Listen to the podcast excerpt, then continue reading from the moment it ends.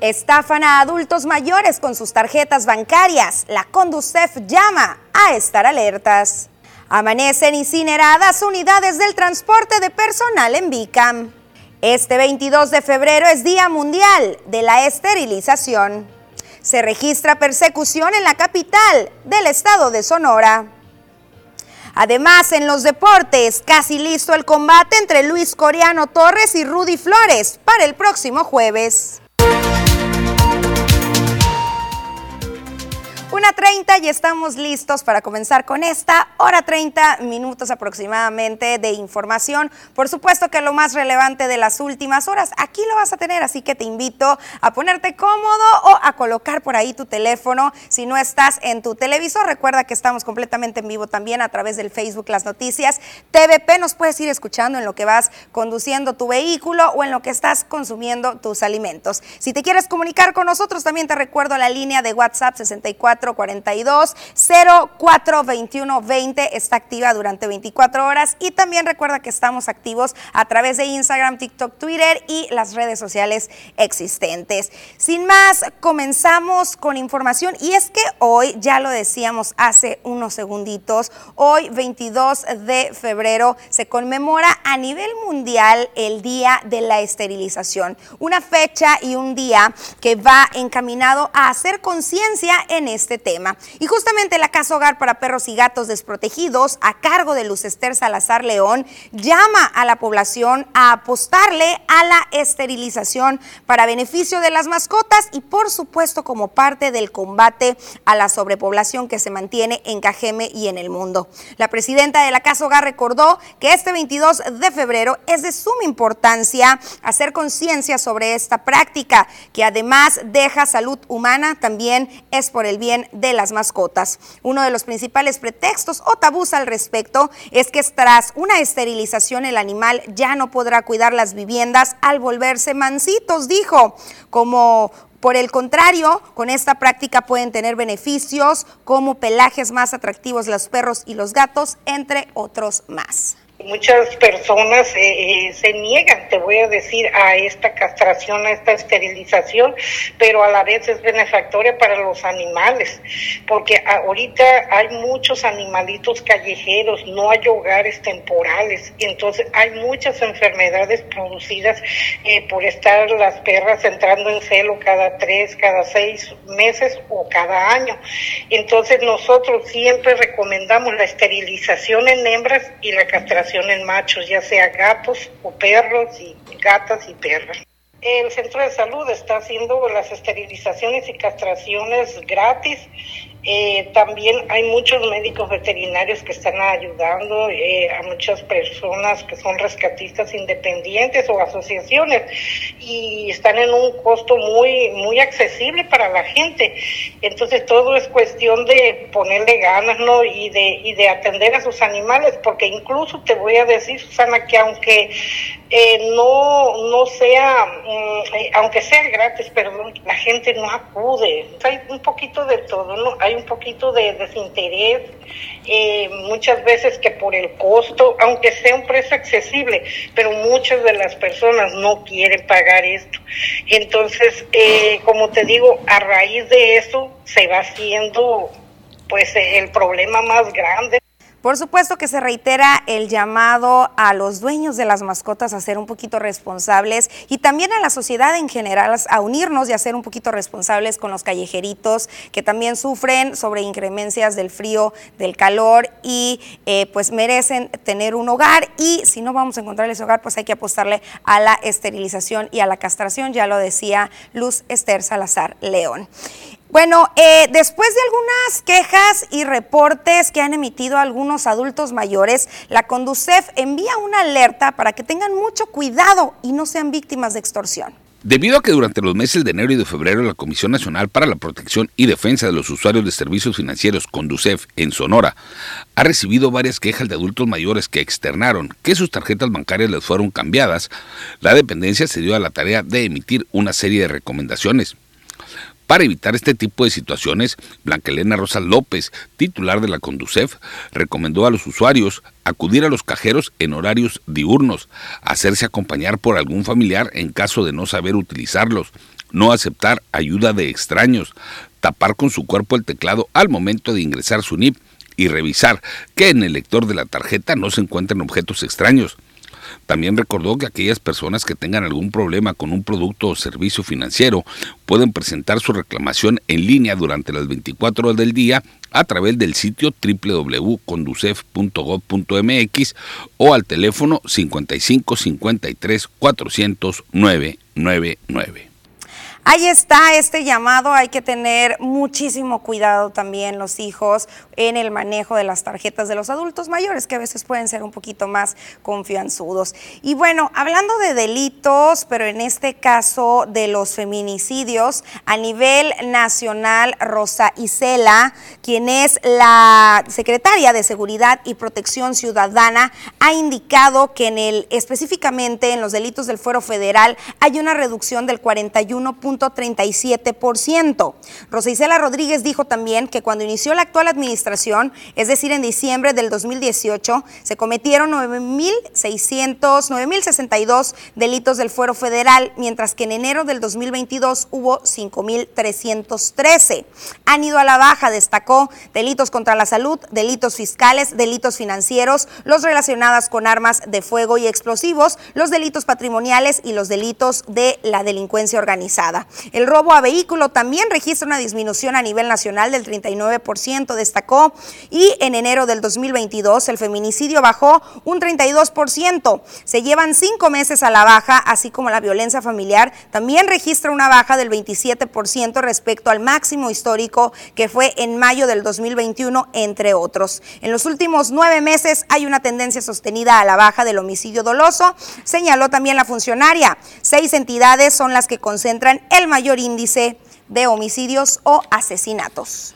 Y aquí está en los 50 municipios prioritarios que concentran eh, el 50% de los homicidios. Esto es una disminución que se tuvo de eh, agosto del 2020 a enero del 2021, cuando inició exactamente el, el fortalecimiento en estos municipios. En el tema justamente de la violencia contra las mujeres, desde Sinaloa se ha indicado que el tema de violencia hacia las mujeres es muy preocupante, al igual que aquí en Cajeme y en otras áreas del estado de Sonora y de la República Nacional. Esto lo mencionó Teresa Guerra Ochoa, quien es la titular de la Secretaría de Mujeres en Sinaloa. Pero la información se las voy a presentar después del corte.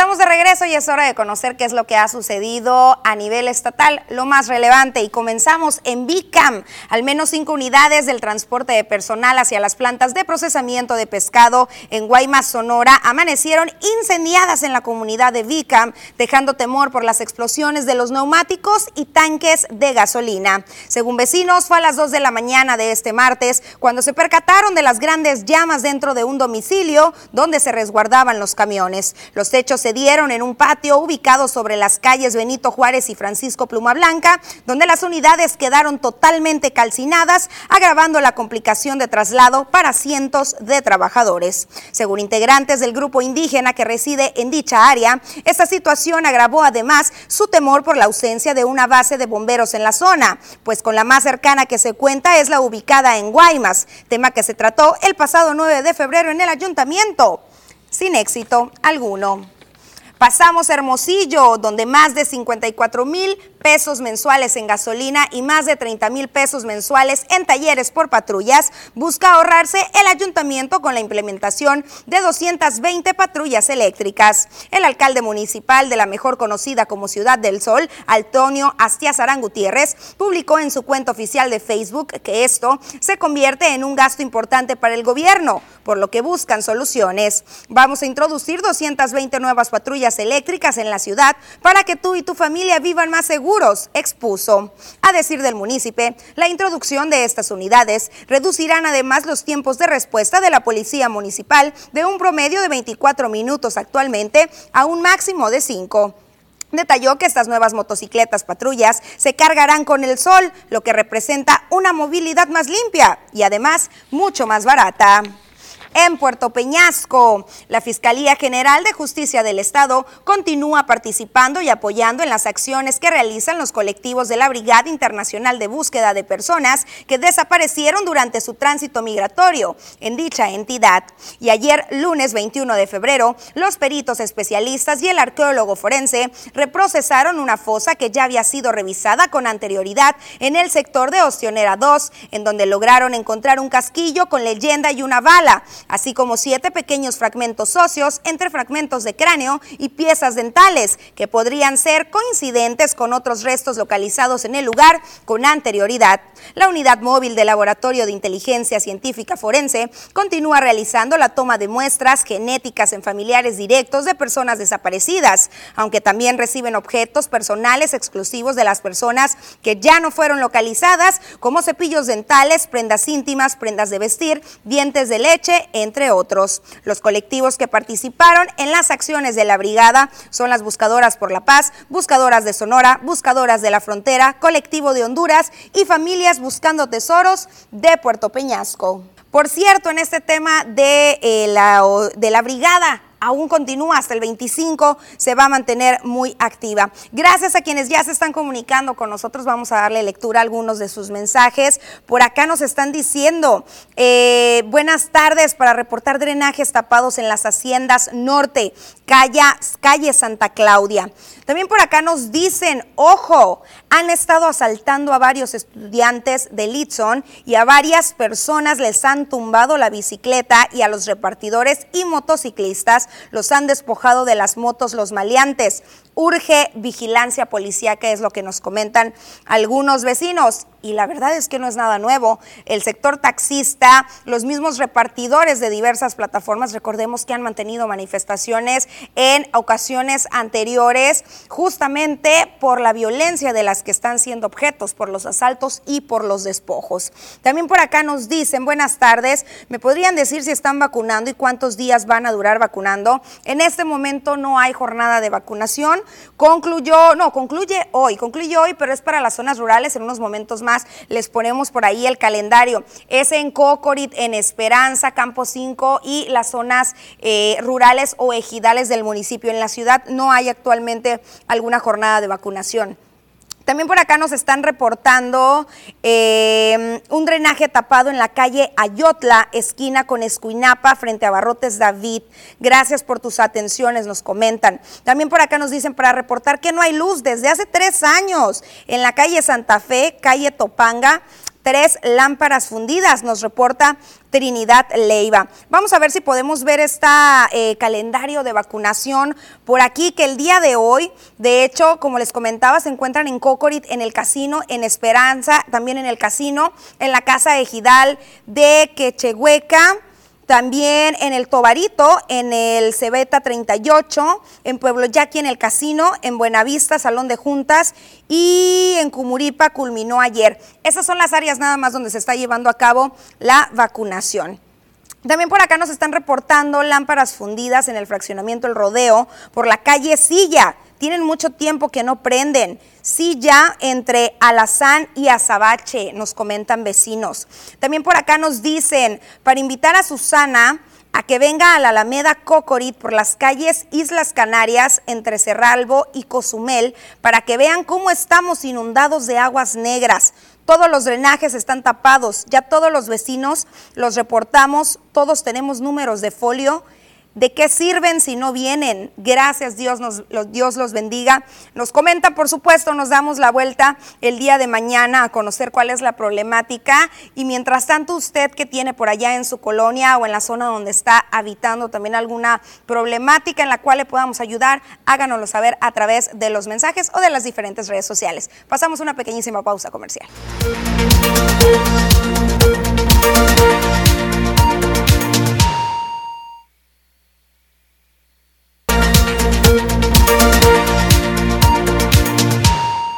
Continúas en la segunda edición de las noticias por si vas encendiendo tu televisor o si te vas conectando a través de Facebook y estamos completamente en vivo. Y en estos momentos nos trasladamos con mi compañero Jorge Salazar, quien se encuentra desde el Centro de Operaciones y Transmisiones que hacen posible que usted nos esté observando en este momento y tiene información de suma importancia. Muy buenas tardes, Jorge. Susana, amigos del auditorio, tengan ustedes una extraordinaria tarde y bueno, en su tradicional eh, rueda de prensa, la Cámara Nacional de la Industria de la Transformación, eh, como ya es habitual, tiene a varios invitados, entre ellos en esta ocasión se encontraba Karina Ruiz, aliada de este organismo empresarial y también representante de una empresa dedicada a la comercialización de gas eh, natural, quien daba a conocer que por ser una, un combustible eh, mucho más económico y amable o amigable con el medio ambiente, es eh, recomendable su implementación tanto en eh, el área industrial como en el servicio doméstico. Destacó que para el presente año se espera elevar a 2.000 aproximadamente el número de usuarios domésticos aquí en el municipio. También dio a conocer que en el sector industrial eh, este eh, negocio cuenta eh, con una cobertura a más de una docena de empresas de industrias de diferentes giros.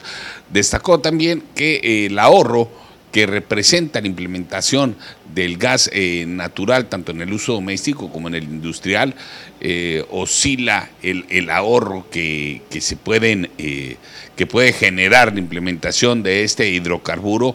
Es de aproximadamente entre el 30 y 30, 40% aproximadamente, dependiendo del tipo de combustible que se haya estado utilizando con anterioridad ya sea en algún servicio domiciliario o en cualquier industria.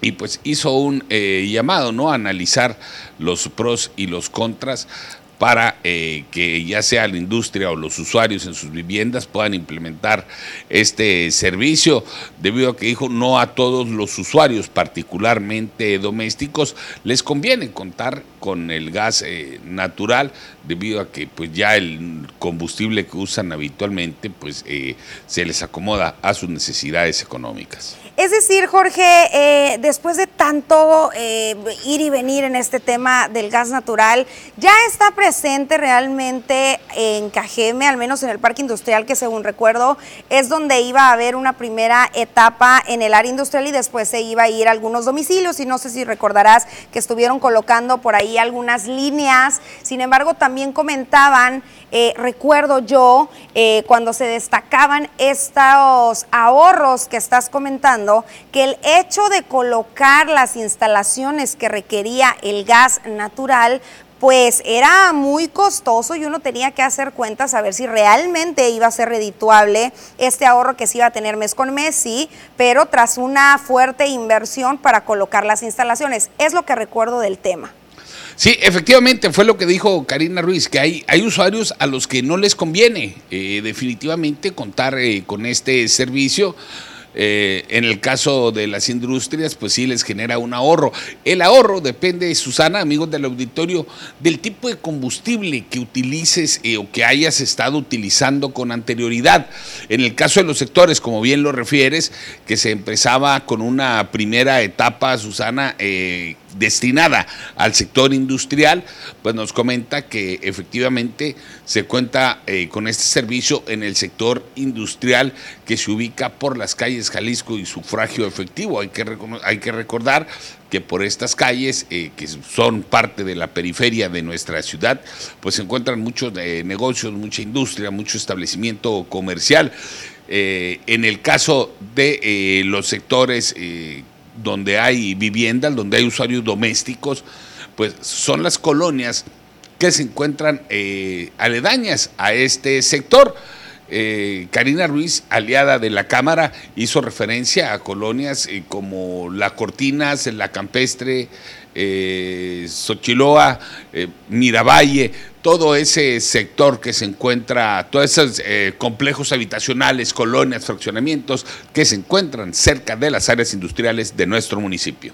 Sería bueno, sería bueno platicar con alguna ama de casa o con alguna vivienda, si alguien nos está escuchando, que nos platique, que nos platique ya de manera directa qué es lo que ha vivido con este insumo, que aunque tiene muchísimos años, eh, el tema digamos, sigue siendo algo así como un misterio, por así decirlo, porque todavía recordaremos que eh, había como por ahí algunas disputas en el tema de que cómo iba a llegar el gas, pues recordemos que se impidió el paso del gasoducto, del ducto, por tierra yaqui, que iba a llegar por el sur. Eh, bueno, había muchísimos temas que al final quedaron en el aire, que nunca fueron aclarados. Y eh, pues también ya cuánto tiempo eh, que llegó este insumo y no, al menos yo no he escuchado que pues sea muy buscado si en realidad está dando y ofreciendo estos ahorros. Habría que ver todos estos temas y analizar con algún beneficiario, ya alguien que ya lo esté usando y que nos corrobore, ¿verdad? ¿Qué es lo que invirtió y cuál es el proceso que se lleva a cabo. O con la misma cámara, vamos a darnos a la tarea. Sí, efectivamente, como, como bien lo dices, hubo una polémica al inicio cuando eh, se registra este eh, bloqueo de la obra del, del, famoso gasoducto de la empresa Yenova, si mal no recuerdo. Eh, cuando inicia este conflicto se empezó a trabajar en una ruta alterna, se decía que el gas natural podría venir eh, del sur de la entidad o del norte de Sinaloa, al parecer es la segunda opción eh, a la que se recurrió para hacer llegar este combustible hasta el municipio de Cajeme. Y en ese sentido afirma Karina Ruiz que se está empezando precisamente a tratar de conseguir o ampliar la cartera de clientes, obviamente industriales, pero también domésticos. La meta es eh, llegar a 2.000 usuarios para el 2022, tomando en cuenta que pues eh, cuántas viviendas pudieran existir, hay 400 mil habitantes, eh, digamos unas 200 mil viviendas aquí en el municipio de Cajeme, a lo mejor un poco menos, digo, sería un crecimiento paulatino, ¿no? Muy eh, reducido, pero también hay comentarios en los que ella hacía saber que también hay unas tomas que ya están prácticamente en calidad de abandono, este es como un servicio, así como el servicio de televisión de paga, que puedes tú dejar de de utilizarlo en el momento que tú decidas, simplemente dejas de pagar este, la mensualidad que te es asignada y a partir de ahí pues se te deja de suministrar el gas natural y puedes volver a utilizar el combustible que utilizabas habitualmente. Pero pues eh, sin embargo para la industria se habla de un ahorro de el 30, entre el 35 y el 40%. Excelente, Jorge. Pues muchísimas gracias por todos estos detalles. Susana, amigos del auditorio, tengan ustedes una extraordinaria tarde. Buen provecho. Hasta la próxima. Llegó el momento de conocer algunas recomendaciones comerciales y regresamos de manera inmediata.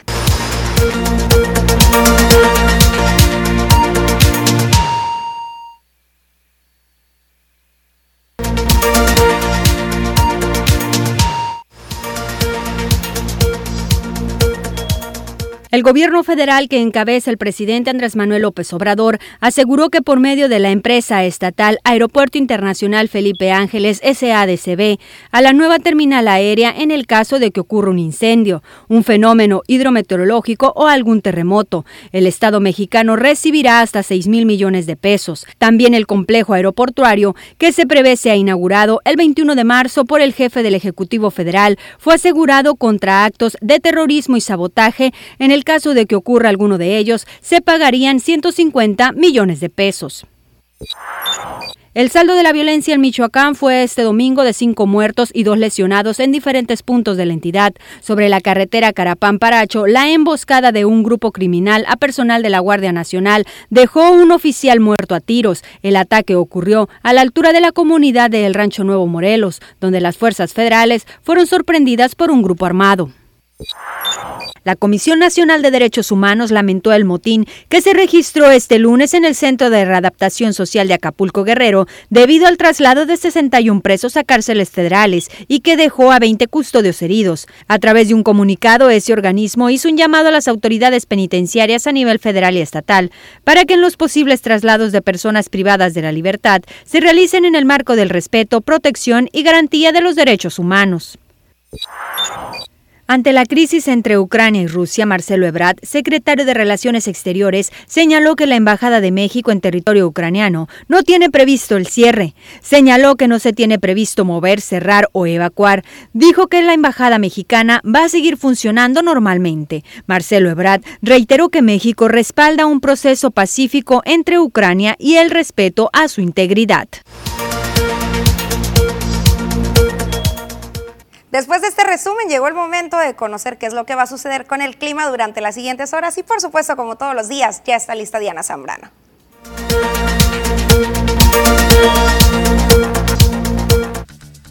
¿Qué tal y buenas tardes? Gracias por seguir acompañándonos en esta excelente tarde. Nosotros estamos listos con el reporte meteorológico, primeramente para conocer las temperaturas actuales en algunos puntos importantes del país y comenzamos en la frontera en Tijuana. El día de hoy tenemos una temperatura que llega hasta los 15 grados y condición de cielo que se registra totalmente cerrada.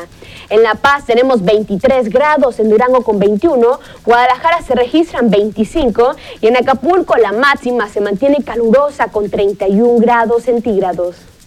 Pasamos a conocer las temperaturas actuales aquí en nuestro estado, en Sonora, y qué tenemos para el resto de la semana, comenzando en el sector de Navojoa. Actualmente tenemos una máxima que llega hasta los 26 grados. Aquí en este sector, miércoles, jueves y viernes se prevé condición de cielo despejada, pero ya para este fin de semana tenemos condición de cielo parcialmente nublada. En el sector de Ciudad Obregón, el día de hoy se mantiene mayormente nublado. Miércoles ya mañana se comienza a despejar y las máximas que van a variar entre los 26 hasta llegar a los 32 grados centígrados en el sector de Ciudad Obregón. En el sector de Guaymas, actualmente se mantiene con 22 grados y se mantiene la misma máxima para el día de mañana con cielos parcialmente nublados. Las mínimas que van a variar entre los 10 y los 14 grados para Guaymas. En el sector de Hermosillo, la capital de Sonora, igual tenemos un miércoles y jueves mayormente soleado. Ya viernes se prevé condición de cielo parcialmente nublada. La máxima calurosa que va a llegar hasta los 31 grados para este fin de semana. Respecto a la fase lunar, mantenemos aún en luna llena, la salida de la luna a las 0 horas con 22 minutos, la puesta de la luna a las 10 horas con 37 minutos, la salida del sol a las 6 de la mañana con 51 minutos y para finalizar la puesta del sol a las 18 horas con 16 minutos. Hasta aquí el reporte meteorológico. Espero que tengan una excelente tarde.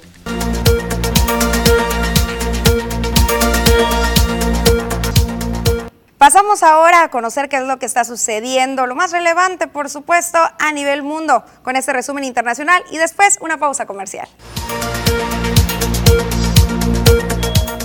A un año de haber sido arrestada, Emma Coronel Aispuro, esposa del narcotraficante Joaquín El Chapo Guzmán, fue trasladada a una prisión federal de mínima seguridad en Texas, según informó el Buró de Prisiones de Estados Unidos. Coronel Aispuro continúa su condena por delitos relacionados con el narcotráfico, lavado de dinero y participar en tratos financieros con el cártel de Sinaloa, en la prisión femenil Federal Medial Center, hasta el 13 de septiembre del 2023, fecha tentativa para su liberación. Hijos de inmigrantes y activistas hicieron este lunes un llamado al presidente Joe Biden y al Congreso para que cumpla su promesa de campaña y aprueben un camino a la ciudadanía de millones indocumentados. Durante una conferencia de prensa en el Ayuntamiento de Los Ángeles, hijos de inmigrantes leyeron cartas que enviarán al mandatario para pedirle una reforma migratoria. La Corte Constitucional de Colombia aprobó la despenalización parcial del aborto, con lo que permite la interrupción voluntaria del embarazo hasta 24 semanas. La medida no elimina el delito del Código Penal, así lo informó ese tribunal. La despenalización fue aceptada en sesión extraordinaria por cinco votos a favor y cuatro en contra de los magistrados, en un proceso que tardó meses por las trabas administrativas e impedimentos de jueces puestos por grupos opositores al aborto, y que hasta hoy no habían abordado el debate a fondo.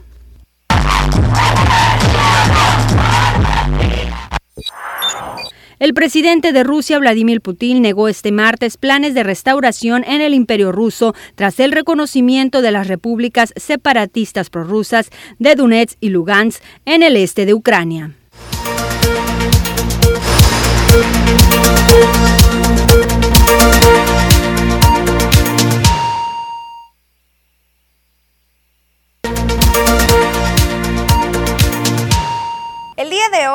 Como parte de esta sección de Ponle el Dedo, tuvimos una visita a la colonia campestre, donde nos percatamos de los pésimos y malos olores y del acumulamiento de agua que han mantenido, en donde se han mantenido viviendo los vecinos de la calle Melchor Ocampo entre Trabasco y Coahuila, al menos desde diciembre del 2021.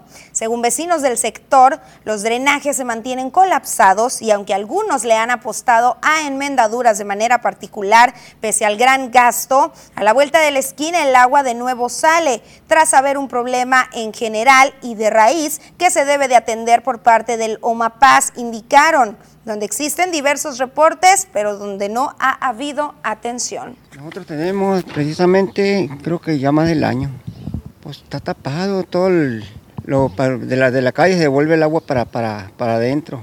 Y, se baja y se vuelve lo mismo. Pues que vengan a ver si pueden solucionar ese problema. Pues que vengan a solucionar el problema. Bueno, en las últimas horas y tras los diferentes hechos violentos que se han seguido registrando en diferentes puntos de este municipio y de esta ciudad, se llegó ya al homicidio número 29 de este mes de febrero. El caso más reciente ocurrió en el cruce de las calles Puerto de Tampico y Puerto de Manzanillo, en la colonia México, en donde fue asesinada una persona del sexo masculino que se trasladaba a bordo de una motocicleta. De manera extraoficial, se tuvo conocimiento que la víctima del ataque armado fue identificada a nombre de Darío, a quien también se le conocía como el flaco, de aproximadamente 35 años de edad. Al parecer, el ahora occiso se encontraba por fuera de una vivienda cuando un par de sujetos llegaron y le dispararon en repetidas ocasiones. Hasta el lugar de los hechos arribaron elementos de las diferentes corporaciones policíacas para tomar nota de lo ocurrido y dar inicio con las indagatorias que permitan esclarecer los hechos. Y cabe destacar que en lo que va del presente año se han registrado ya en este municipio nada más 84 homicidios dolosos, 29 este mes de febrero. Y bueno, donde también se han presentado algunas otras situaciones que mantienen con incertidumbre, con preocupación y hasta con terror a sus residentes es en la capital del estado. Jorge Salazar nos tiene los detalles. Momentos de angustia vivieron habitantes de la capital del estado luego de que por diferentes avenidas se registrara una persecución durante la cual fueron accionadas armas de fuego. A través de las redes sociales circulan videos de este hecho, del cual tuvo como resultado la detención de una persona del sexo masculino. Los hechos tuvieron lugar por diferentes calles de la colonia centro de la capital sonorense y en esta participaron elementos de las diferentes corporaciones policíacas entre las que se encuentran la Guardia Nacional, la Policía Estatal y la Municipal.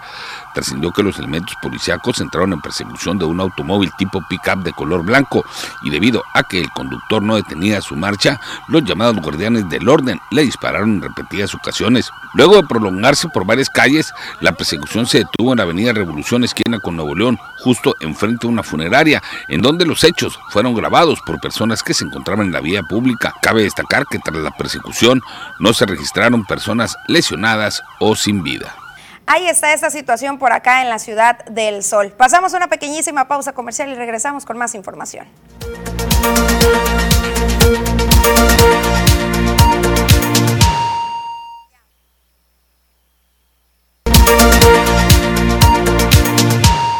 Estamos de regreso y ahora para ponerle 10 a unos vecinos que se activaron por acá en la colonia Xochiloa. Vamos a ver primero la información. Para no esperar a los gobiernos que durante ocho años mantuvieron caso omiso en el mal estado de su calle, los vecinos de la colonia Xochiloa de la calle Aureliano Anaya entre Baja Calderón y Donato Guerra se activaron, logrando tapar sus baches y hasta los decoraron. No hay que esperar, sino que darle nos juntamos y nos unimos y en un rápido, sin gastar cero pesos, que tenemos en las casas, costales, arena, este, bote de pintura, brochas, que nos está ocupando, se juntan y, a darle en acción rápido y, en una hora o media hora de pintar la guarnición o barrerle, no va a costar nada. Y nos juntamos, cemento, tapitas de refresco, que hay mucho en la calle de basura y ahí está, voilà, y están las, igual también la de vitropiso, de vitromosaico también. Al menos son cinco los baches que quedaron ya tapados con los materiales antes mencionados y además se decoraron con llamativas tapas de colores y hasta pedazos de vitrales. El vecino del sector y además artesano y muralista desde los cuatro años destacó que además, en busca de mejorar en general su hábitat, alrededor de 10-12 vecinos se movilizaron en otro tipo de mejoras, como la limpieza y la colocación de murales para exponer la flora y fauna de esta localidad. Hicimos así una unión como vecinos, buenos vecinos y vecinas para darle, darle conocer lo que es volver lo que es darle vida a la cuadra, a la colonia de Xochiloa. Ya ve que se ve todo de basura, de sociedad, y hay que darle algo, un cambio nuevo. Sí, vamos ocho murales. Ocho murales, ¿iniciaron desde Empezó en el mes pasado, iniciando este año, enero. sí, un mes, un mes y medio. Por supuesto que un 10 a estos vecinos, pero también un cero y un tache para la autoridad correspondiente que no ha atendido, según comentaban ahí, y usted lo escuchó, ocho años sin atención en su calle, viviendo con los baches y no les quedó de otra más que apostarle ellos mismos. Y la verdad es que es un área que hay que destacarlo y hay que aplaudirlo. Extremadamente limpia, los murales muy bellos le dan un ambiente cocoreño y eh, pues los baches, los baches también. La verdad es que se ven bonitos ahí sobre la calle. Bueno, quienes también tienen un 10 son eh, los trabajadores del ayuntamiento que han comenzado ya las obras de rehabilitación de la calle 6 de abril de Quintana Roo hasta la Michoacán, donde ahora los automovilistas podrán pasar sin riesgo a causa de los grandes baches que había. Usted recordará, le estuvimos haciendo algunas transmisiones en esta área de, repito, calle 6 de abril de Quintana Roo a la calle Michoacán. Y hoy, hoy también anduvimos por allá y estuvieron, de hecho, trabajando todavía, ya tienen algunos días realizando obras y pues será dentro de los siguientes días cuando ya se concluya todo este tramo. Y también por ahí ayer antier pasé por la calle eh, Jesús García de California, Nuevo León y también andaban trabajando, también ya habíamos hecho un enlace para ustedes, eh, para presentarles ahora sí que el pésimo estado en el que estaban las calles. Se está viendo, se está viendo trabajo y un 10, por supuesto, para la autoridad municipal, eh, para la autoridad correspondiente y ojalá y sea usted también ahí en casita, en su colonia, que tanto nos reportan esos baches tan molestos, el próximo beneficiario justamente en su colonia.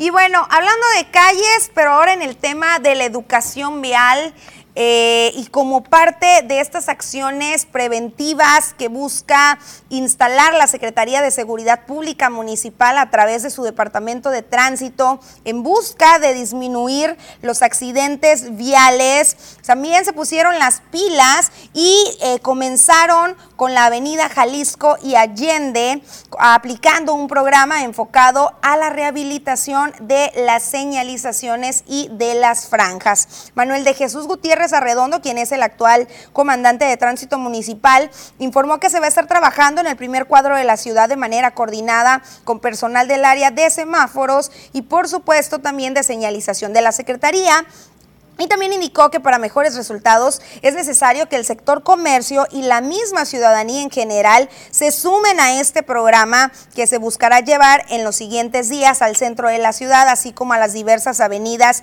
y asentamientos del municipio. Recordó que con este tipo de labores se busca evitar cualquier tipo de accidente, por lo que todas las acciones de señalizaciones y franjas son sumamente importantes para que los ciudadanos puedan conducir debidamente en la vía pública. Al respetar las señales y las franjas, se cumple con la ley de tránsito, dijo, y exhortó a las y a los ciudadanos a hacer conciencia para sumarse. Y esta eh, invitación va para quienes conducen cualquier tipo de vehículo, ya sea una bicicleta, una, una motocicleta o un automóvil, pero también es para los peatones, a quienes les recordó que deben de cruzar siempre por las esquinas con mucha precaución, con el fin de prevenir cualquier tipo de percance.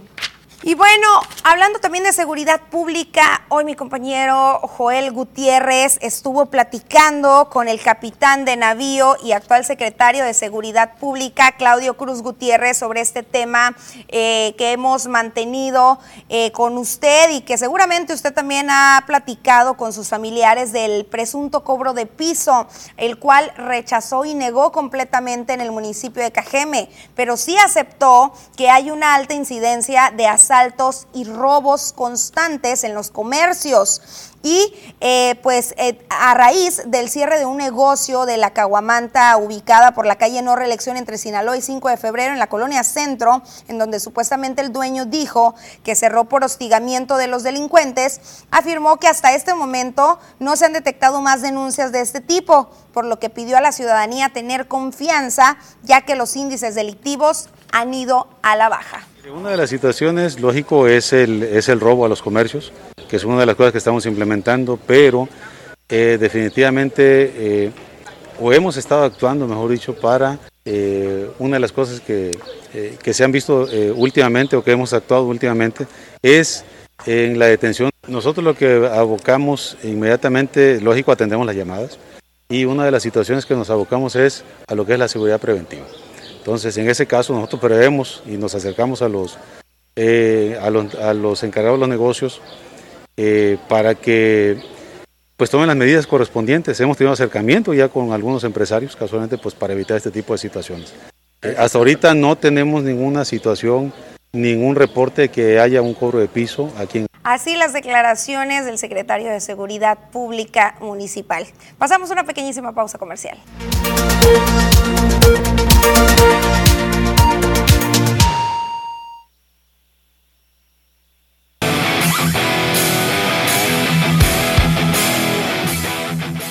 ¿Qué tal amigos de las noticias? Bienvenidos a la información deportiva el día de hoy se consolidó un cambio oficial entre Cañeros de los Mochis y Algodoneros de Guasave, donde la novena verde envió a Esteban El Pony Quiroz a Guasave el pasado mes de diciembre en cambio por el infielder Marco Jaime y el abridor Luis Fernando Miranda, quienes se incorporarán a los Cañeros de los Mochis para la temporada 2022-2023 de la Liga Mexicana del Pacífico. Marco Jaime es uno de los infielders más destacados del circuito invernal mexicano y llega a la novena verde después de vestir por tres temporadas completas la casaca de Algodoneros de Guasave, equipo que le dio la oportunidad de debutar en la Liga Mexicana del Pacífico y que se encargó de su desarrollo a lo largo de su tiempo. La temporada pasada Jaime promedió un promedio de bateo de punto .264 con un total de 66 encuentros disputados en los que le conectó 62 imparables, produjo 18 carreras y completó 9 robos de base gracias a su increíble velocidad en las bases. Por otra parte, Luis Fernando Miranda es uno de los brazos más eficientes al momento en el circuito del béisbol invernal mexicano, pues vistió la casaca de Naranjeros de Hermosillo antes de su llegada a Guasave en el 2020. El paro laboral de Major League Baseball frenó en seco la temporada baja de todos los equipos aunque también les ha dado para pensar un poco más sus necesidades y estrategia para cubrir los nuevos puestos vacantes que los metan en la pelea en cada una de las divisiones. Tal es el caso de las Rojas de Boston, equipo que ha necesitado un cerrador que podría encontrar una buena opción en la agencia libre con Kenley Jansen. Hacia el final de la temporada 2021, Matt Barnes perdió el puesto de cerrador del equipo de Rojas de Boston por complicadas actuaciones, por lo que es un misterio en qué forma volverá el equipo una vez que inicie el sprint training y la temporada regular en cuanto al tema del cerrador se refiere. Kenley Jansen ha destacado más por la ejecución de sus lanzamientos que por su velocidad, pero el radar también marcó mejores números durante el 2021 pasando de 82.7 millas a 84 millas por hora, casi la misma velocidad que manejó en sus mejores temporadas como la del 2017. El nativo de Curazao ha tenido algunos problemas últimamente con la afición de Los Ángeles debido a que ha salido abucheado en las recientes actuaciones, por lo que quizá la opción de ir a Boston no sería descabellada debido a que un cambio de aires podría sentarle de maravilla al taponero hoy agente libre se llevó a cabo otra jornada más del fútbol municipal en Cajeme, donde cuatro equipos vivieron dramáticos encuentros, comenzando con un trepidante empate que a pesar de que culminó a cero goles entre el equipo de Pueblo Yaqui y el Celaya de la Sub-23, pusieron a prueba a ambos guardametas ya que los dos equipos son especialistas en el juego aéreo y además de eso, muy buenos en filtrar balones y el juego vertical, aunque finalmente las sagas defensivas impusieron condiciones. Por otra parte, en un duelo del balompié local entre Black Star y Leones, el equipo felino sorprendió al líder y le dio una cucharada de su propia medicina al vencer los dos por con un gran juego en el cual tuvieron ambos equipos pocas llegadas pero las pocas oportunidades de gol. El conjunto de Leones pudo incrustar el balón en el fondo de las redes en par de ocasiones para llevarse el resultado en la máxima categoría. El día de hoy hay descanso general para ambas categorías, pero el día de mañana reanudarán actividad en el estadio Manuel Piris Agasta y en la unidad deportiva Álvaro Obregón. El base de los soles de Phoenix, Chris Paul, estaría fuera de 6 a 8 semanas debido a una fractura en su pulgar derecho. La lesión es un duro golpe para el equipo de los soles de Phoenix con el mejor récord de la liga. La temporada regular termina 7 semanas a partir del domingo 10 de abril y la postemporada inicia el 16 de dicho mes. Chris Paul, quien está promediando 14.9 puntos y 10.7 asistencias por partido, se lastimó un pulgar durante un tercer cuarto de la victoria del día miércoles ante el equipo de los Rockets de Houston. Fue expulsado por cometer un par de faltas técnicas inmediatamente después de que ocurriera la jugada y se le vio con gestos de dolor cuando salió de la duela. Chris Paul salió de la banca del equipo de LeBron el domingo por la noche, menos de una hora después de que se conociera la noticia de su lesión. El armador que llevaba una venda en la mano derecha tuvo una oportunidad de asistencia y le pasó el balón a Jimmy Butler, quien falló un triple se llevó a cabo la rueda de prensa previo al pesaje y el combate del próximo 24 de febrero en el palenque de la Expo Obregón, en la cual estarán esterilizando la carterera Luis el Coreano Torres y Rudy Flores en un combate en el peso ligero para buscar meterse a la final y encontrar mejores oportunidades dentro de los cuadriláteros. El coreano peleará ante su gente con un récord invicto de 14 peleas, todas ganadas y 9 por la vía del cloroformo, por lo que se convierte en el favorito del combate. Sin embargo, la gran calidad de Flores sacará la mejor versión y las cualidades boxísticas del pugilista cajemense. Rudy Flores llega desde los Mochi, Sinaloa para combatir en 8 asaltos en las 135 libras con el coreano, con un récord de 14 peleas y un total de 6 triunfos por la vía del knockout. El día de mañana, en un reconocido hotel de Ciudad Obregón, tanto el coreano como Rudy subirán a la báscula en la tradicional ceremonia de pesaje para vencer a su primera prueba y posteriormente recuperarse para el combate el próximo jueves. Exactamente, ya estamos a menos de dos días, el pesaje ya es mañana, ya gracias a Dios el trabajo ya se hizo, estamos listos, preparados para lo que venga. Eh, espero un peleador rápido con movimiento de piernas, pero estamos listos para, para eso, venimos preparados. Espero que venga preparado, como él dice, para intercambiar golpes conmigo y para darle una buena pelea a la función de Obregón, que es lo que quiere. La presión, estar constantemente ahí detrás de él, no dejarlo hacer su pelea, estar constantes. Así es, pues ya prácticamente estamos listos en peso. Prácticamente el primer rival ya está y el segundo pues que me espere para el jueves porque va a estar buena la pelea. No, pues para mí la verdad me, motiva que me pongan peleas así duras, me gusta que sea una pelea pareja. Para mí se me hace que va a ser un gran, una gran función, una gran pelea. Sí, sí, igualmente de mi parte pues opino lo mismo, que va a ser una gran pelea. A mí no me gusta hacer cochino, la verdad, me gusta pelear limpio y, pues coreano es fuerte y venimos muy bien preparados para eso, va a ser una gran pelea. Con esto amigos llegamos al final de la información deportiva al día de hoy. Quédese con más información aquí, en las noticias.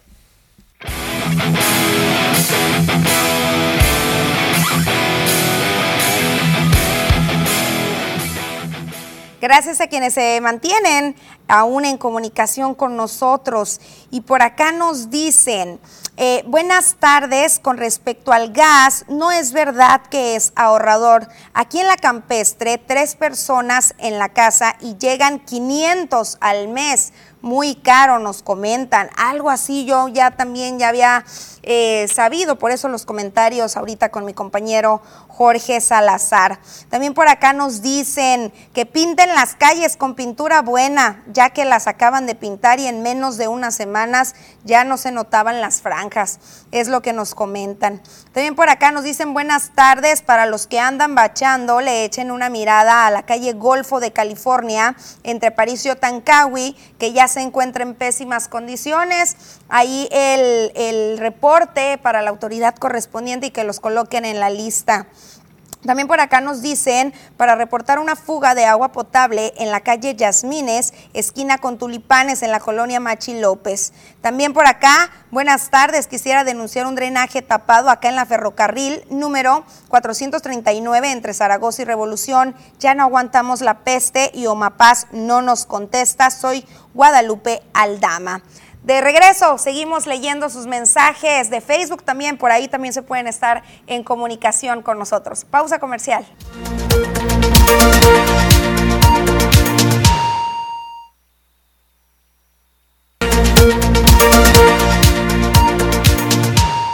Estamos de regreso y tenemos en la línea y listo para platicar con todos nosotros a José Luis Osegueda Osegueda, quien es el coordinador actual de la Cruz Roja de Ciudad Obregón.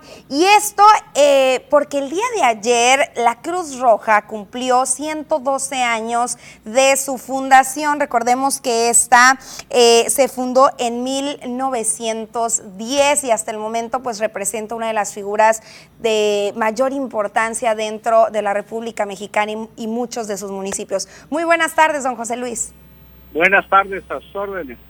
Don José Luis, pues platicábamos, eh, pues ya 112 años en la República Mexicana, algunas decenas de años por acá en el municipio de Cajeme. ¿Cómo les ha ido este año con las labores después de la inseguridad, eh, de los choques, del COVID que diariamente están atendiendo? Pues mire, este, nosotros tenemos una misión mucho, muy importante, una misión moral y una responsabilidad con nuestra comunidad que es la de servirla y atenderla en cualquier tipo de accidente, enfermedad repentina o, cualquier situación que ponga en riesgo la vida de, las personas, ¿no? Eh, eh, prestamos servicios de ambulancia y a, su vez somos la única delegación en todo el estado de Sonora que afortunadamente contamos con médicos las 24 horas del día. Eh, contamos con servicios médicos aquí en la delegación ¿sí? Este, y pues para nosotros, pues es una, una labor que hacemos con mucho gusto, con mucho corazón, que todos los paramédicos y personal que, que de una u otra forma prestamos nuestro servicio en esta delegación, lo traemos ya de, ya de corazón, ¿sí? Entonces es algo que hacemos con mucho gusto y con mucho entusiasmo. ¿Por qué? Porque beneficiamos a nuestra comunidad a la cual nos, nos, pues pertenecemos, ¿verdad? Prácticamente. Hay que recordar que Cruz Roja Mexicana es una institución que no pertenece a ningún gobierno, a ningún partido, somos completamente independientes y trabajamos única y exclusivamente con los recursos que nos da la comunidad. En este caso, les soy sincero, los empresarios de aquí de la, de la comunidad, que son los que nos tienen fuerte en todos los sentidos y son los que nos hacen y nos ayuda para salir adelante ya sea en efectivo o en especie. Así es. ¿Escucho? ¿Escucho? Sí, entonces, este, pues este año pues ha sido un año, eh, pues no difícil, vamos a decir así, difícil en el sentido de que nos estamos enfrentando a una situación que no estábamos acostumbrados. Yo tengo 28 años, casi voy a cumplir 29 en la institución y jamás, jamás habíamos pasado por algo como por lo que estamos pasando hoy en día, en donde tenemos que hacer traslados de pacientes con esta enfermedad, con lo que es el COVID eh, contagiosa y desafortunadamente la mayoría son pacientes que están contagiados. ¿sí? Eh, ha habido meses en donde se eleva la cantidad, hemos tenido, le pongo un ejemplo, el mes de agosto del año pasado tuvimos 117 servicios de traslados, hay meses que tenemos 40, eh, porque algo en diciembre, 45. El mes pasado tuvimos 62. Eh, ahorita, esta fecha, llevamos también eh, casi 36 y vamos a cerrar el mes probablemente igual con 60 y tantos servicios. Entonces, esta es una labor a la que nunca nos habíamos enfrentado y pues por consiguiente también nos ocasiona gastos. ¿Por qué? porque en cada paciente que se atiende, que se traslada, se, esté o no esté positivo el paciente, se, se, ocupa un equipo especial de seguridad para el personal, con el cual afortunadamente nuestro patronato, este, nuestra administración, la delegación estatal nos apoya y nos lo proporciona. Don José Luis, ¿siguen batallando también ahorita que comenta de los gastos con estas llamadas, eh, bueno, ya no de broma, pero estas llamadas eh, que no requieren una emergencia o inclusive llamadas ahorita que esté el COVID de personas eh, que bien pudieron acudir por propio pie o que al llegar les dicen, no, no me atiendan, no me quiero ir a un hospital? Sí, seguimos, desafortunadamente este es un problema que se da a nivel nacional, no somos los únicos le puedo decir que de cada 10 llamadas que, recibimos, realmente 5 o 6 son consultas a domicilio. ¿A qué me refiero? Me refiero a, personas que tienen tres días con diarrea, cuatro días con diarrea, que podían ir a, un médico por sus propios medios, que les duele un oído, que les duele el dedo gordo del pie derecho, etcétera, etcétera y a veces ellos mismos nos dicen, no, es que quiero la ambulancia para llegar y que me atiendan más rápido, ¿verdad? O sea, la gente a veces como que no toma conciencia en este sentido y es algo que siempre, siempre estamos haciendo el llamado. Por favor, pidan una ambulancia cuando realmente sea una emergencia, cuando realmente la necesitan. ¿Por qué? Porque si, si me hablan, si me echan mentiras, si me dicen, oiga, mire rápido, mande una ambulancia, la persona no respira, etcétera, y llegamos y resulta que es una persona que, que le digo tiene cuatro días con diarrea y, y pudo haber ido al médico por sus medios y no fue, este, pues por estar esperando a que fuéramos nosotros, ¿no? Entonces, ese es un problema. Y por atender este tipo de llamadas, desgraciadamente a veces sucede un accidente o hay algo que sí lo amerita y no podemos cubrirlo. ¿Por qué? Porque las ambulancias están ocupadas en algo que no ameritaba. Esa es la realidad. Sin duda alguna es un buen momento para hacer conciencia por parte de toda la población en esta conmemoración de la Cruz Roja de sus 112 años ya de servicio y de labores. Y es que ahorita que comentaba de la pasión, se me venía a la mente también esas navidades, esos años nuevos, esos festejos familiares que han tenido que sacrificar por estar dentro de guardia o por estar arriba de una ambulancia atendiendo en algún accidente o en alguna contingencia o en alguna situación eh, pues eh, que lleva mucho o en mucha parte por la justamente falta de conciencia y la irresponsabilidad de todos los ciudadanos. Sí, como le digo, para nosotros esto es algo que ya lo traemos, lo traemos como decimos en la sangre, ya traemos la camiseta puesta, hacemos esto porque nos gusta, a veces nos enfrentamos a situaciones mucho, mucho, muy desagradables, muy tristes, que nos duele, somos humanos, pero también a veces tenemos satisfacciones mucho, muy grandes, como cuando llegamos que una persona está infartada y la podemos sacar del infarto. Entonces, lo que le hicimos fue la diferencia entre la vida y la muerte. Y como usted dice, efectivamente, eh, son muchas navidades, muchos años nuevos, etcétera. Para nosotros, le soy sincero, eso, eso no importa, ¿sí? ¿Por qué? Porque ya no lo traemos, nos gusta. Nuestra familia ya sabe que eso nos gusta y en lugar de estar en casa festejando, celebrando o andar en una fiesta, preferimos estar aquí en la delegación. El, pongo un ejemplo, el, eh, la Navidad, todo el personal voluntario remunerado viene y se encuartela a prestar servicio en Año Nuevo, en Semana Santa, en días festivos, días que la gente está, está festejando, nosotros estamos de guardia precisamente esperando servir a nuestra comunidad. Entonces, yo les digo a mis compañeros, quizás sea una mala comparación, pero yo les digo, la labor del paramédico, del socorrista, porque todos somos socorristas, es como, como las palabras que, que dice el mensaje del juramento eh, A partir de este momento para ti no habrá sed, no habrá calor, no habrá hambre, etcétera, etcétera. Eso es lo que hacemos los paramédicos y los socorristas y lo hacemos con todo el corazón. Excelente. Sabemos que estamos sirviendo a una comunidad y probablemente esa persona que a mí me toque atender, a lo mejor es un familiar mío, ¿sí? O a lo mejor es alguien allegado a mí, entonces en, en este en este sentido nos ponemos en los zapatos de la de la gente y hacemos nuestro trabajo con mucho profesionalismo. Aquí no se permite subir a una ambulancia a nadie, a nadie que no sea capacitado tenemos una escuela de paramédicos y de ahí sale el personal remunerado y el personal voluntario.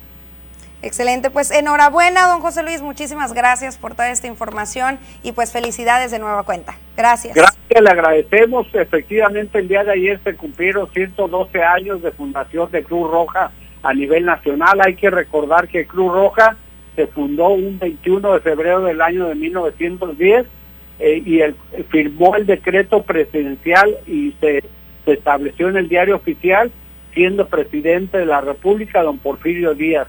Y es por eso que cada 21 de febrero se, se conmemora el aniversario de la Cruz Roja.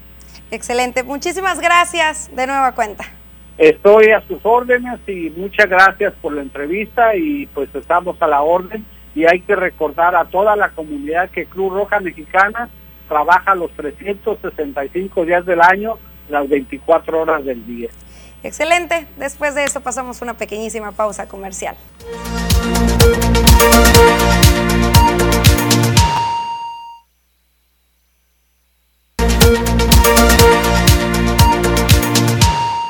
Seguimos y vamos a ver cómo se ha comportado el tema del COVID-19 durante las últimas horas a nivel nacional y a nivel estatal. Y tenemos por aquí que ha habido a nivel República Mexicana 98 fallecimientos durante las últimas 24 horas y permanecen 60.048 casos activos. En recuperación, aquí lo ve en la tabla, más de 4 millones y 315.786 personas han fallecido a causa de este virus. Pasamos a ver la información a ver cómo se ha comportado en las últimas horas. Y tenemos 58 casos eh, registrados en eh, pues los diferentes municipios en las últimas 24 horas en el estado de Sonora, donde eh, pues 37 mujeres han sido contagiadas y también 21 hombres por COVID-19, 36 del total de los casos son de Hermosillo y 12 de Cajeme. Y en este tema, en este tema, el COVID-19 en México suma ya cuatro semanas de reducciones de la intensidad epidémica y avances muy sustanciales en la cobertura de la vacunación. Esto lo dijo hoy Hugo López Gatel, encargado de la gestión de la pandemia en el país. México acumula más de 5 millones de casos COVID, ya lo veía hace unos segundos y alrededor de 316 mil decesos, la quinta cifra más alta del mundo luego de enfrentar desde diciembre su ola más alta de contagios impulsada por la variante Omicron. Sin embargo, López Gatel destacó también que actualmente en los 32 estados del país hay una reducción drástica de la epidemia y están prácticamente de salida en todos los casos y con reducción también muy significativa de las defunciones. Afirmó que aunque ha habido una gran cantidad de casos, son de poca intensidad. Las 32 entidades federativas con una reducción drástica de la epidemia, prácticamente de salida en todos los casos y con reducción también muy significativa de las defunciones. También, también recordó que a diferencia de las tres primeras olas de la pandemia, en el momento actual hay 76% menos de mortalidad que en el punto máximo de la segunda ola. Y también señaló que en México suman ya más de 85 millones de personas vacunadas con una sola dosis y 78, 78.7 millones con el esquema completo de vacunación. Respecto a la vacunación de niños, también estuvo emitiendo algunas declaraciones. Vamos a escucharlas. Nos quieren hacer aparecer como que somos Herodes casi, que no queremos a los niñas y niños. Eso es absurdo, eso no tiene ningún sentido. Pero tenemos que cuidar que el beneficio sea el más grande. Entonces, en este momento seguimos priorizando a los grupos de edad que tienen el mayor riesgo. Bueno, con esto hemos concluido la segunda edición de las noticias. Muchísimas gracias por haberme acompañado. Recuerde que usted y yo tenemos una cita el día de mañana en punto de la 1.30. Que disfrute su día.